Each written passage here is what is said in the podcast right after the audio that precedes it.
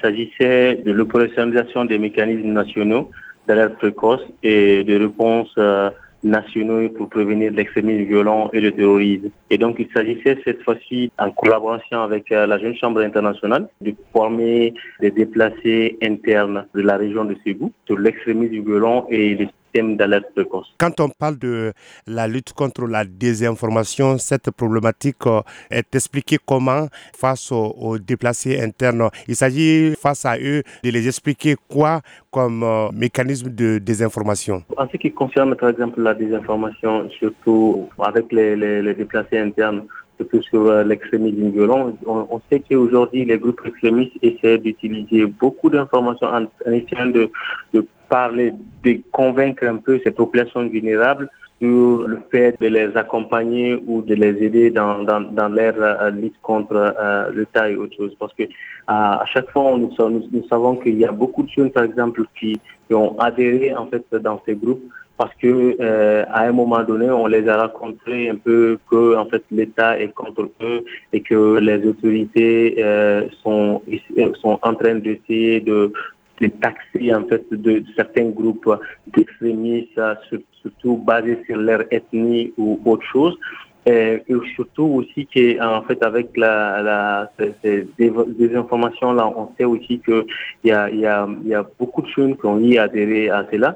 Et donc, il fallait, il fallait d'une manière essayer de voir qu'en fait, à chaque fois qu'ils aussi, ils ont des informations, d'essayer aussi de se renseigner plus sur la source de ces informations-là, mais surtout de voir comment prendre distance avec cela et voir comment est-ce qu'ils peuvent mieux l'analyser avant de prendre toute décision qu'ils pourraient regretter euh, dans l'avenir. Dans, Quel était l'objectif recherché? L'objectif euh, de cet atelier était d'une manière de de, faire, euh, de changer avec les déplacés internes sur des thématiques sur l'extrémisme violent et surtout que eux ils l'ont vécu en réalité dans leur zone parce que il s'agissait de, de, changer avec ces, ces, jeunes et puis vieux euh, aussi surtout d'autres euh, même fait, avec, des, femmes qui venaient de, diverses localités de, la région de Ségou et surtout d'autres, même de la région de Tombouctou, mais qui sont basés un peu euh, euh, à, à Ségou.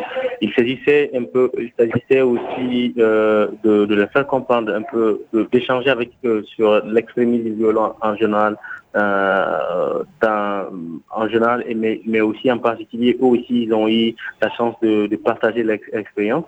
Mais aussi, il s'agissait aussi de de parler du système d'alerte précoce pour, euh, pour éviter un peu, euh, pour prévenir les conflits dans, dans certaines localités.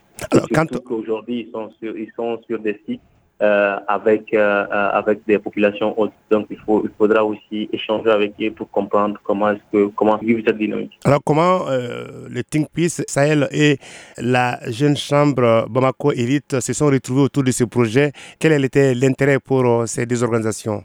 D'abord, il faut expliquer que en fait, c'est que Peace a bénéficié du financement euh, de, de l'ambassade du Royaume de Danemark euh, sous le fonds FAMOC, euh, qui est le fonds d'appui sur le moteur du changement.